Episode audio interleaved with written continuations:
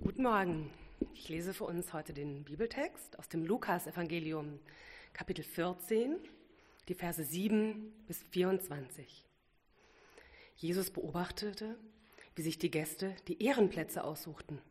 Das nahm er zum Anlass, sie auf etwas hinzuweisen. Wenn du bei jemand zu einem Festessen eingeladen bist, sagte er, dann nimm nicht oben am Tisch Platz. Es könnte ja sein, dass einer von den anderen Gästen angesehener ist als du. Der Gastgeber, der euch beide, dich und ihn, eingeladen hat, müsste dann kommen und zu dir sagen, mach ihm bitte Platz. Und äh, dir bliebe nichts anderes übrig, als dich beschämt ganz unten hinzusetzen. Nein, nimm ganz unten Platz, wenn du eingeladen bist. Wenn dann der Gastgeber kommt, wird er zu dir sagen, mein Freund, nimm doch weiter oben Platz. Und so wirst du vor allen geehrt, die mit dir eingeladen sind. Denn jeder, der sich selbst erhöht, wird erniedrigt werden. Und wer sich selbst erniedrigt, wird erhöht werden. Dann wandte sich Jesus zu dem, der ihn eingeladen hatte, und sagte, wenn du Gäste einladen willst, ob zu einer einfachen Mahlzeit oder zu einem großen Essen, dann lade dazu nicht nur deine Freunde, deine Brüder, sonstige Verwandte oder reiche Nachbarn ein. Sie würden dich wieder einladen und das wäre dann deine ganze Belohnung. Nein, lade Arme, Behinderte, Gelähmte und Blinde ein, wenn du ein Essen gibst. Dann bist du glücklich zu preisen, denn sie können es dir nicht vergelten. Dafür wird es dir bei der Auferstehung der Gerechten vergolten werden. Auf diese Worte Jesu hin rief einer der Gäste ihm zu, Glücklich, wer am Festmahl im Reich Gottes teilnehmen darf. Jesus antwortete ihm darauf mit einem Gleichnis. Er sagte, ein Mann bereitete ein großes Festessen vor, zu dem er viele Gäste einlud. Als es dann soweit war, schickte er seinen Diener und ließ den Gästen sagen, Kommt, alles ist bereit. Doch jetzt brachte einer nach dem anderen eine Entschuldigung vor. Der erste sagte, ich habe einen Acker gekauft und muss unbedingt hingehen und ihn besichtigen. Bitte entschuldige mich. Ein anderer sagte, ich habe fünf Ochsengespanne gekauft und gehe sie mir jetzt genauer ansehen. Bitte entschuldige mich. Und ein dritter sagte, ich habe gerade erst geheiratet, darum kann ich nicht kommen. Der Diener kam zu seinem Herrn zurück und berichtete ihm alles. Da wurde der Herr zornig und befahl ihm, geh schnell auf die Straßen und Gassen der Stadt und hol die Armen, die Behinderten, die Blinden und die Gelähmten herein. Bald darauf meldete der Diener, Herr, was du befohlen hast, ist ausgeführt aber es ist noch mehr Platz vorhanden. Da befahl ihm der Herr, geh auf die Feldwege und an die Zäune und dränge alle, die du dort findest, zu kommen, damit mein Haus voll wird. Denn eines sage ich euch, von jenen Leuten, die ursprünglich eingeladen waren, wird keiner etwas von meinem Festessen bekommen. Amen. Guten Morgen auch von mir. Ich äh, freue mich heute wieder hier zu sein. Ich habe, als Costa mir gestern schrieb und mich bat, die Predigt zu halten, mal geschaut, wann ich das letzte Mal hier gepredigt habe. Das ist siebeneinhalb Jahre her. Ich äh, kenne noch ein paar Gesichter. Ihr seht alle noch genauso jung und frisch aus wie vor siebeneinhalb Jahren. Ich bin ein bisschen älter geworden. Ich habe in der Zeit mit einem tollen Team eine Gemeinde gegründet in Kreuzberg und ähm, wir heißen Kreuzberg-Projekt. Jetzt sind wir allerdings in Neukölln. Ähm, und ich äh, werde jetzt, bevor ich einige Worte zu dem Text sage, mit uns beten. Vater im Himmel, danke, dass wir heute Gottesdienst feiern können und ähm, danke, dass du hier bist. Jede von uns, jeder von uns, der, der hier sitzt, ähm, kommt mit einer eigenen Geschichte heute und wir, ähm, ja, wir bitten dich, dass du für uns was parat hast, was ähm, ja, dein Geist uns einflüstert heute an diesem Sonntag. Danke, dass du hier bist. Amen. Zum Anfang der Predigt möchte ich euch ein kurzes Zitat des Theologen Theo Sundermeier vorlesen und das findet ihr leider nicht im Heft. Deswegen müsst ihr gut zuhören. Die Ambivalenz des Heiligen ist im Gast präsent. Sie ruft Angst hervor und weckt Verlangen. Sie lässt erschaudern und führt uns aus uns heraus. Sie kann Fluch und Segen bringen und verändert jeden, der mit ihr in Berührung kommt. Ich lese nochmal. Die Ambivalenz des Heiligen ist im Gast präsent. Sie ruft Angst hervor und weckt Verlangen. Sie lässt erschaudern und führt uns aus uns heraus. Sie kann Fluch und Segen bringen und verändert jeden, der mit ihr in Berührung kommt. Zurzeit kommen ja gerade sehr viele Menschen nach Deutschland, die auf der Flucht sind. Und diese Menschen werden ganz unterschiedlich wahrgenommen. Stichwort Ambivalenz. Für die einen sind diese Menschen, die kommen, ein Fluch. Man will sie möglichst schnell wieder loswerden. Für andere sind sie ein Segen. Die einen haben große Angst und schüren die Angst bei anderen. Die anderen gehen völlig in diesem neuen Gedanken auf, dass Deutschland endlich wirklich multikulturell wird. Eins ist aber sicher, und ich glaube, Sundermeier hat recht, die Präsenz des Gastes macht was mit uns. Die Präsenz des Fremden macht etwas mit uns. Es gibt da keine neutrale Haltung. Es geschieht etwas mit uns, wenn wir dem Fremden begegnen. Und deswegen ist es gut, wenn wir mal drüber nachdenken, was ist eigentlich unsere Haltung zum Gast? Sundermeier spricht nicht nur davon, dass der Gast Angst und Verlangen oder Fluch und Segen bringt. Nein, er sagt auch, dass im Gast die Präsenz des Heiligen ist. Und auch das Heilige, was auch immer das für uns ist, ist ambivalent. Das Heilige kann zerstören, das Heilige kann aber auch aufbauen und großen Segen schenken. Ich habe von ähm, Konstantin gehört, dass ihr im Berlin-Projekt in den letzten Wochen über die Gemeindevision nachgedacht habt. Wo wollen wir hin mit der Gemeinde? Und so etwas Ähnliches haben wir auch mit dem Kreuzberg-Projekt hinter uns. Anfang des Jahres haben wir über unsere Gemeindevision gesprochen. Und ein wichtiges Thema, worüber wir geredet haben, ist Gastfreundschaft. Und es ist gefährlich, über Gastfreundschaft zu reden, weil plötzlich wird man herausgefordert, gastfreundlich zu sein. Seit etwa neun Monaten sind wir als Kreuzberg-Projekt Kooperationspartner mit dem Refugio. Das ist ein ähm, Lebens- und Wohnprojekt der Berliner Stadtmission, wo Geflüchtete mit Nicht-Geflüchteten zusammenwohnen, etwa 40 Leute in einem Haus und wir sind dort als Gemeinde mittendrin und nicht nur sonntags, sondern auch unter der Woche ähm, involviert in diese Lebensgemeinschaft. Und das bedeutet, dass wir herausgefunden haben, dass das mit der Gastfreundschaft tatsächlich ambivalent ist. Denn nicht immer kann ich das einfach so sein, ein guter Gastgeber. Wir spüren diese Ambivalenz, von der Sundermeier spricht. Und ich kann mir gut vorstellen, dass hier viele sitzen, die bei diesem Thema ähnlich denken. Vielleicht arbeitest du tatsächlich mit Geflüchteten. Vielleicht bist du täglich mit den großen Fragen und den manchmal auch hoffnungsvollen Dingen konfrontiert. Aber ich möchte eigentlich nicht nur über dieses Thema sprechen. Ich möchte auch über Gastfreundschaft im Privaten heute sprechen. Und dazu habe ich drei Gedanken, die ich mit euch teilen möchte. Der erste Gedanke lautet der innere Kreis. Der zweite Gedanke lautet das offene Haus. Und der dritte das Fest für die Armen. Der innere Kreis, das offene Haus, das Fest für die Armen. Und heute ist es erlaubt, dass ihr auf eure Handys schaut, wenn ihr den Bibeltext mitlesen möchtet. Lukas 14, 7 bis 24. Dieser Text, den wir gehört haben, beschreibt ja so eine alltägliche Situation. Ein Fest wird gegeben. Jesus ist eingeladen als Gast. Aber so ein bisschen hat man das Gefühl, dass Jesus hier nicht nur ein einfacher Gast ist, nein, er tritt hier eher so als Partyschreck auf.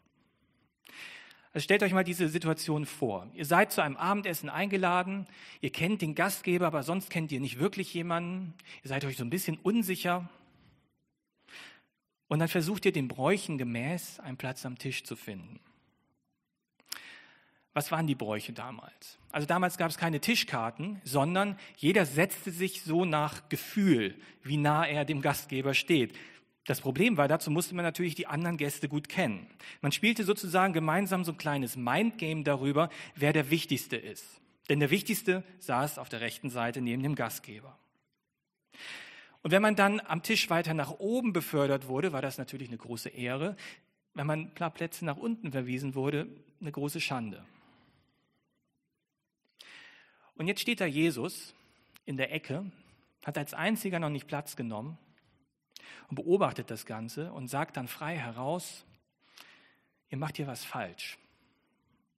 Leute. Hier, du mit der grauen Toga. Du sitzt auf dem falschen Platz, du musst weiter runter am Tisch. Und Jesus lässt es nicht bei diesen Kommentaren, die ja schon unangenehm genug sind. Nein, er macht da auch noch so ein Gesetz draus, so ein geistliches Prinzip.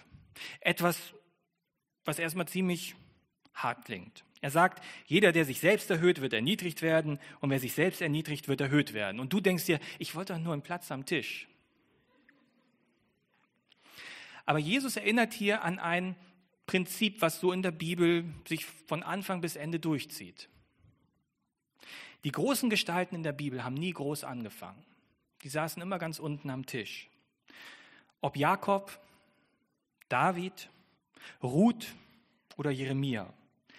Sie alle haben eins gemeinsam. Sie haben weder Status noch Macht, als Gott sie beruft. Sie sind Outsider, Vergessene, unbedeutende Figuren der Geschichte. Bis Gott sie nimmt und an den Ehrenplatz am Tisch setzt. Und ich glaube, dieses Prinzip war auch den Gästen am Tisch irgendwie bekannt. Das gehörte ja zum jüdischen Selbstverständnis, das auserwählte Volk, was ganz unbedeutend war und dann von Gott auserwählt wurde. Aber wie ist das eigentlich heute? Wie ist das heute so als Gast auf der Party? Wir haben nicht mehr so diese unangenehme Situation, dass wir nicht wissen, wo wir sitzen sollen, jedenfalls meistens, manchmal kommt das vielleicht noch vor. Aber was vielleicht damals die Nähe zum Gastgeber war, ist heute die, der Platz auf der Gästeliste. Was damals der, die Nähe zum Gastgeber war, ist heute die Nähe zu den wichtigen Menschen der Stadt, zu den Entscheidern, zu den Kulturmachern. Was damals der gute Platz am Tisch war, ist heute vielleicht der gute Lebenslauf, den wir haben. Und wir feilen an unserem Lebenslauf. Und auch wenn wir nicht öffentlich prahlen, wir würden beim nächsten Vorstellungsgespräch sicherlich nicht sagen, vielen Dank für die Einladung, aber ich weiß noch zehn Leute, die sehr viel besser für diesen Job geeignet sind. Und auch wir mögen diese Exklusivität. Ich mag sie zumindest. Ich will jetzt nicht einfach auf alles schließen hier. Endlich mal nicht in der letzten Reihe im Flugzeug sitzen, sondern in der ersten Reihe. Endlich mal nicht mehr in der langen Schlange stehen, sondern einfach vorbeigehen. Diese innere Sehnsucht dazu zu gehören, die brennt in mir. Und vielleicht brennt sie auch in dir. Jemand, der das sehr gut auf den Punkt gebracht hat, ist C.S. Lewis. C.S. Lewis hält 1944 eine Rede am King's College in Cambridge. Und sie heißt ganz passend The Inner Ring also der innere Kreis. Damit ist diese Rede überschrieben. Und an diesem elitären College, also wer es ans King's College in Cambridge geschafft hat, hat es wirklich geschafft, sagt er Folgendes. Ich lese einige Auszüge aus der Rede vor, sie steht nicht im Heft.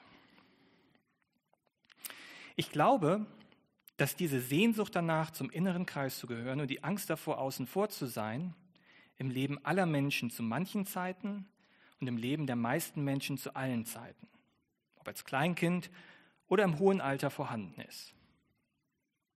Ich möchte euch lediglich eine Frage stellen. Und das ist natürlich eine rhetorische Frage, die keine Antwort brauchst.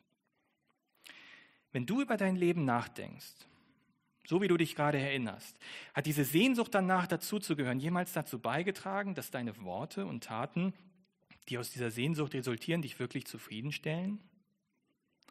Wenn das so ist, dann ist dein Fall glücklicher als der vieler anderer. Diese Sehnsucht dazuzugehören ist eine der Faktoren, einer der Faktoren, der die Welt ausmacht, so wie wir sie kennen. Dieses ganze Hin und Her von Schwierigkeiten, Wettbewerb, Konfusion, Schinderei, Enttäuschung und Werbung. Und weil diese Sehnsucht wirklich eine der permanenten Triebfedern ist, kannst du dir dessen ziemlich sicher sein. Wenn du nicht etwas unternimmst, um das zu verhindern, wird diese Sehnsucht eines der Leitmotive deines Lebens sein. Vom ersten Tag an, wo du deinen Beruf ausübst, bis zum Tag, wo du so alt bist, dass es dir egal ist. Das sagt C.S. Lewis zu diesen Elite-Studenten am King's College. Aber ich glaube, vieles von dem, was er sagt, gilt heute genauso hier im Zentrum von Berlin. Was auch immer dieser innere Kreis ist, zu dem ich gehören möchte, es brennt in mir. Vielleicht ist es der Kreis der erfolgreichen Gemeindegründer. Der ist wahrscheinlich ziemlich klein hier im Raum. Aber der Kreis der Familiengründer, der Hausbauer, vielleicht der Wohnungskäufer, der ist vielleicht schon ein bisschen größer. Oder der Kreis der Selbstständigen, der Kreis der Selbstbestimmer. Oder ganz verwegen, der Kreis der Abenteurer und Unangepassten. Wir alle wollen irgendwo gern dazugehören. Wir haben so diesen Inner Circle, nach dem wir uns sehen. Und die Folge unserer Sehnsucht ist, dass man schon das, was man hat, lange nicht mehr genießen kann. Man sehnt sich nach dem, was noch nicht ist. Und Louis sagt, das Alter spielt dabei keine Rolle. Und jetzt kommt eben dieser Partyschreck Jesus und erinnert uns daran, dass es doch eigentlich ganz anders laufen sollte. Und damit bin ich bei meinem zweiten Gedanken, das offene Haus. Wenn man diese Verse hier richtig verstehen möchte, dann muss man wissen, dass diese Gesellschaft damals nach sehr klaren, ungeschriebenen Gesetzen funktioniert. Sehr hierarchisch organisiert war. Um voranzukommen, um etwas bewegen zu können, musste man Leute kennen. Die richtigen Leute kennen. Und es gab auch kein Recht auf Bildung, sondern es gab eine klare Klassengesellschaft und man blieb eigentlich zu 99,9 Prozent Teil seiner Klasse. Und ohne Beziehung warst du nichts. Wer damals zum Abendessen einlud, machte also immer auch Lobbyarbeit in eigener Sache. Und vielleicht unterscheidet sich die Zeit damals dann doch gar nicht so viel von unserer Zeit heute. Auch heute hofieren wir die besonders wichtigen Gäste. Es war damals wichtig, neben wem man saß. Dein Netzwerk war oft lebensnotwendig. Ich weiß nicht, ob du verheiratet bist, aber es soll ja Leute geben, die laden die Hochzeitsgäste danach ein, was sie für eine Größe an Geschenken machen können. Die Gästeliste sagt aber auch etwas über deinen sozialen Status aus. Ich glaube, das ist damals wie heute ganz ähnlich, auch wenn wir es nicht offen zugeben würden. Und auch hier geht Jesus dazwischen und setzt einen Kontrapunkt. Wie schon gesagt, wir sind immer noch in dieser Partysituation. Jesus ist eingeladen wie alle anderen. Aber er stellt sich hin und nachdem er nun die Gäste zurechtgewiesen hat, ist der Gastgeber dran. Er kritisiert den Gastgeber und sagt ihm offen ins Gesicht, wenn du Gäste einladen willst, Vers 12, ob du zu einer einfachen Mahlzeit oder zu einem großen Essen, dann lade dazu nicht nur deine Freunde, deine Brüder, sonstige Verwandte oder reiche Nachbarn ein. Sie würden dich wieder einladen und das wäre dann deine ganze Belohnung. Nein, lade Arme, Behinderte, Gelähmte und Blinde ein, wenn du ein Essen gibst. Dann bist du glücklich zu preisen, denn sie können es dir nicht vergelten. Dafür wird es dir bei der Auferstehung der Gerechten vergolten werden. Jesus sagt dir, Gastfreundschaft ist nichts wert, wenn du dir damit selber einen Gefallen tust. Gastfreundschaft ist nichts wert, wenn du dir damit selber einen Gefallen tust. Und darum fordert er hier, dass wir Leute zu uns einladen sollen, von denen wir nichts erwarten können. Die Grundmotivation in der Gastfreundschaft sollte immer bedingungslose Liebe, bedingungslose Hingabe sein. Wahre Gastfreundschaft ist grenzenlos, wahre Gastfreundschaft ist nicht berechnend. Sie erwartet keine teuren Gastgeschenke und nicht die Einladung zur nächsten Party als Return. Das klingt sehr herausfordernd, deswegen lass mich dann noch zwei kurze Gedanken mehr zu sagen. Was bedeutet Gastfreundschaft eigentlich ganz genau dann? Erstens, Gastfreundschaft heißt, dass ich Menschen in meinen Lebensraum hineinlasse, in mein Leben lasse. Und jetzt mal ganz ehrlich, wo lässt du Leute in dein Leben rein? Kannst du die Kontrolle abgeben? Dürfen Leute dich so sehen, wie du wirklich bist? Oder spielst du auch immer dieses Spiel, in dem die Zeitgenossen von Jesus schon so gut waren? Wenn ich jetzt an Gemeinde denke, ist nicht das Ziel von christlicher Gemeinschaft, dass sehr unterschiedliche Menschen dort einen Platz finden? Menschen, die ich ja nicht umsonst meine Geschwister nenne, so nennt sie die Bibel, weil ähnlich wie bei meinen Geschwistern, ich kann ja nichts dafür, dass sie meine Geschwister sind. Darf ich mich hier in der Gemeinde verletzlich machen? Darf ich so sein, wie ich bin? Wenn das so ist, können auch Leute hier einen Platz finden, die vielleicht erstmal nicht so dazugehören. Und ich formuliere das jetzt mal ganz bewusst etwas forsch. Musst du im Berlin-Projekt immer dein glücklichstes Gesicht zeigen? und deine schönsten Kleider? Ist es hier wie bei jedem anderen Event in der Stadt auch, dass man so sein Partygesetz aufsetzt, Partygesicht aufsetzt? Musst du im Berlin-Projekt einen bestimmten Erziehungsstil gut finden? bestimmte Marken, die man seinen Kindern antut, bestimmtes Essen, was man isst.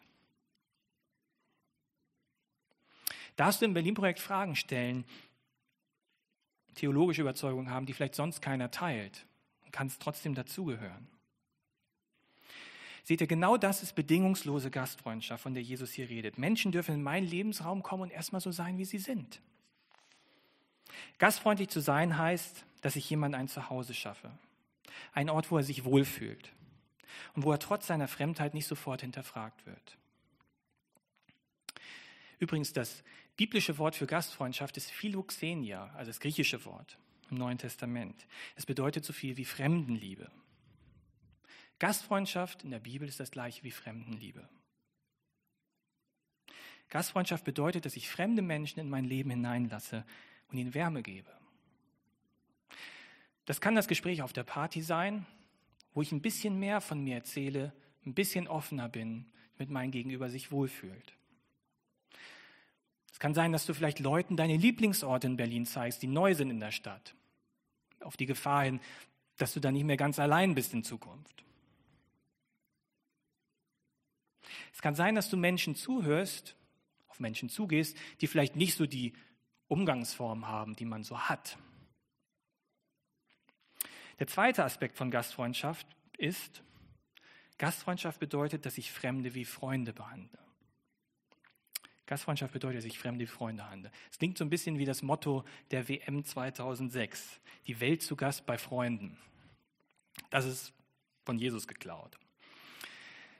Jesus hat drei Gruppen im Blick. Zum einen sind diese Fremden natürlich Leute, die ich einfach nicht so gut kenne. Grundsätzliche Offenheit gegenüber Leuten, die nicht zu meinem engsten Kreis gehören. Und das kann man hier in der Gemeinde im Berlin-Projekt sehr gut üben. Hier sitzen immer neue Gesichter, nehme ich an. Aber Jesus geht noch einen Schritt weiter. Er sagt hier, zum Gastfreundschaft ist mehr. Und er lebt das auch zum Missfallen der religiösen Elite seiner Zeit. Er verbringt sehr viel mehr Zeit mit Prostituierten, mit Zolleinnehmern, die keiner mochte, und mit Ausländern. Ich weiß nicht, ob es da besseres Essen gab als bei den anderen, aber Jesus geht sehr oft in das Haus von diesen Leuten, zu denen keiner gehen würde. Und Leute, die für einen angesehenen Rabbi tabu waren. Er behandelt moralisch Außenseiter wie Freunde. Was bedeutet das für dich? Wer sind diese Personen für dich? Wer sind moralische Außenseiter in deinem Weltbild? Gibt es vielleicht eine Brücke, die du in diese andere Kultur überschreiten könntest? Und dann gibt es noch eine dritte Gruppe, die Jesus im Blick hat. Das sind die Blinden, Armen, Behinderten und Gelähmten. Warum diese Aufzählung? Nun, das sind alles Leute, die sehr oft in ihrem Leben Hilfe brauchen, täglich Hilfe brauchen, damals wie heute. Und er fordert uns auf, Zeit mit Menschen zu verbringen, von denen wir nichts zurückbekommen können. Vielleicht nicht mal ein gutes Gefühl, die nicht Danke sagen, die vielleicht nicht mal die Sprache sprechen und Danke sagen können. Den Fremden zu lieben bedeutet, auf Menschen zuzugehen, die sogar manchmal sehr unbequem, anstrengend sind. Aber genau hier kommen wir einem Geheimnis auf die Spur. Dieses Geheimnis, von dem Theo Sundermeier spricht. Dass das Heilige präsent ist im Gast. Wenn wir nie diese Brücke überschreiten, dahin, wo es unangenehm ist, werden wir dieses Heilige nicht erleben. Dann werden wir nur das hören, das sehen, das erleben, was wir eigentlich immer schon kennen und so gedacht haben. Ich habe jetzt viele praktische Vorschläge gemacht und du sitzt dir vielleicht und denkst dir, das sind ja schöne Worte am Sonntagmorgen, wie geht denn das jetzt? Wie können wir das machen? Und das ist mein letzter Punkt. Das Fest für die Armen. Kleine Motivation am Schluss. Und damit sind wir bei dieser Geschichte angelangt, die Jesus hier zum Ende erzählt. Diese Geschichte von den Hecken und Zäunen, von den Leuten, die einfach reingeholt werden zu dieser Party, weil sonst keiner kommt. Und Jesus erzählt diese Geschichte als, als Anekdote auf einen Zwischenruf, den, den er bekommt. Da haut jemand einen Satz raus und sagt, Glücklich, wer am Festmahl im Reich Gottes teilnehmen darf. Wir wissen nicht, wer das sagt oder warum das gesagt wird. Vielleicht denkt jemand, jetzt einmal gut, Jesus, jetzt halt mal die Klappe. Ist doch ein schöner Schlusssatz, den ich jetzt gerade gesagt habe. Wir wollen jetzt in Ruhe essen. Aber dieser Zwischenrufer geht wie viele andere an dem Tisch wahrscheinlich davon aus, dass sie bei diesem ultimativen Festmahl, um das es hier geht, dabei sind. Davon redet er hier nämlich. Er hat so die ganz große Perspektive. Er redet vom Himmel, vom Reich Gottes, vom ultimativen inneren Ring, der Ort, wo alle hinwollen. Aber auch dieser Himmel, dieses Reich Gottes, scheint ganz andere Regeln zu haben, als sich so die Gastgeber und Gäste am Tisch denken. Denn keiner der geladenen, reichen und privilegierten Gäste kommt zu dieser Party, von der Jesus erzählt. Der Gastgeber, der stellvertretend für Gott steht, lädt ein und alle haben was zu tun, was Besseres vor. Land und Tiere beschauen, Hochzeit feiern, keiner Zeit jetzt für ein Festessen. Und stattdessen kommen diese Leute, die Bettler und Penner von den Hecken und Zäunen. Was sagt der Gastgeber hier nochmal zu seinem Diener? Geh schnell auf die Straße und Gassen der Stadt und hol die Armen, die Behinderten und Blinden und Gelähmten herein. Dieser Satz ist erstaunlich, wenn wir uns nochmal mit den Konventionen der damaligen Zeit befassen. Denn damals durfte man so eine Einladung zu einem Fest nur annehmen, wenn man selber auch einladen konnte. Das heißt, ich konnte nur zu einem Fest gehen, wenn ich später den Gastgeber auch einladen kann. Und die damaligen Konventionen hätten den Leuten, die eingeladen werden, hier von den Hecken und Zäunen, befohlen, jede Einladung abzulehnen. Sie haben kein eigenes Zuhause. Und deswegen sagt er hier auch, hol sie rein und nicht lad sie ein. Er sagt hier, hol sie einfach rein. Und Jesus macht hier drei Dinge auf einen Schlag klar. Die möchte ich so als finale Motivation jetzt ans Ende in den Raum stellen. Erstens, auch wenn wir uns alle danach sehen, irgendwo dazuzugehören, zum inneren Kreis zu gehören, wir werden dieses Zuhause, diesen inneren Kreis hier auf dieser Welt nicht finden. Jesus sagt, dass wir uns am Ende eigentlich alle nach diesem Festmahl am Tisch Gottes sehen, wo es keine Gästeliste gibt, wo es keine klare Sitzordnung gibt, wo wir einfach eingeladen sind. Zweitens, nur wenn wir uns nichts darauf einbilden, wer wir sind, können wir zu diesem Gastmahl kommen. Die Bettler, die Blinden, die Armen, die Gelähmten haben alle eins gemeinsam. Sie wissen, dass sie Hilfe brauchen. Sie wissen, dass sie niemals diesen Gastgeber einladen könnten. Und die Frage, die wir uns stellen müssen, die ich mir stellen muss, ist, bin ich zu stolz, um diese Einladung anzunehmen? Habe ich Angst, mit diesen Leuten auf einer Stufe zu stehen, die ja so bedürftig scheinen? Sind ja die Bedürftigen, die vielleicht sonntags zur Kirche gehen. Am Ende kann uns nur eine Tatsache helfen, um darüber hinwegzukommen, dass wir Teil dieser Bedürftigen sind. Und das ist der Fakt, dass dieses Gastmahl wirklich umsonst ist.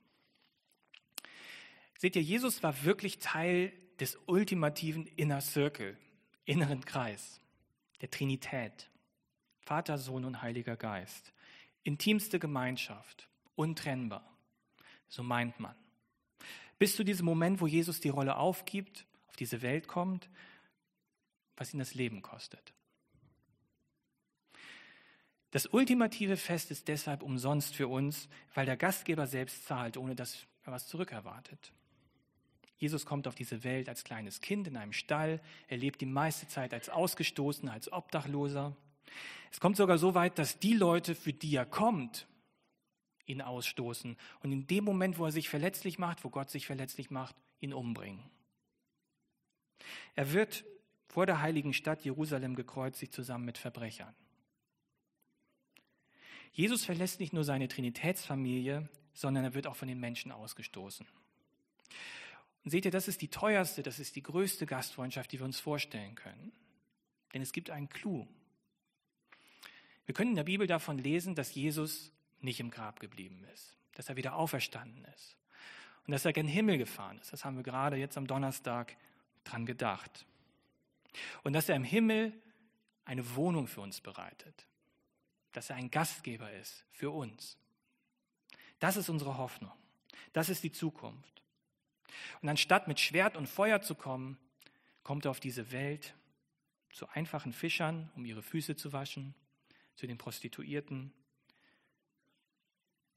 Mit dieser Wohnung im Blick, für diese Menschen eine Wohnung zu schaffen, die auf der Welt keine Wohnung haben. Diesem Jesus können wir nichts anbieten. Er muss uns einfach reinholen. So wie dieser Gastgeber in der Geschichte die Hilfsbedürftigen einfach reinholt. Amen.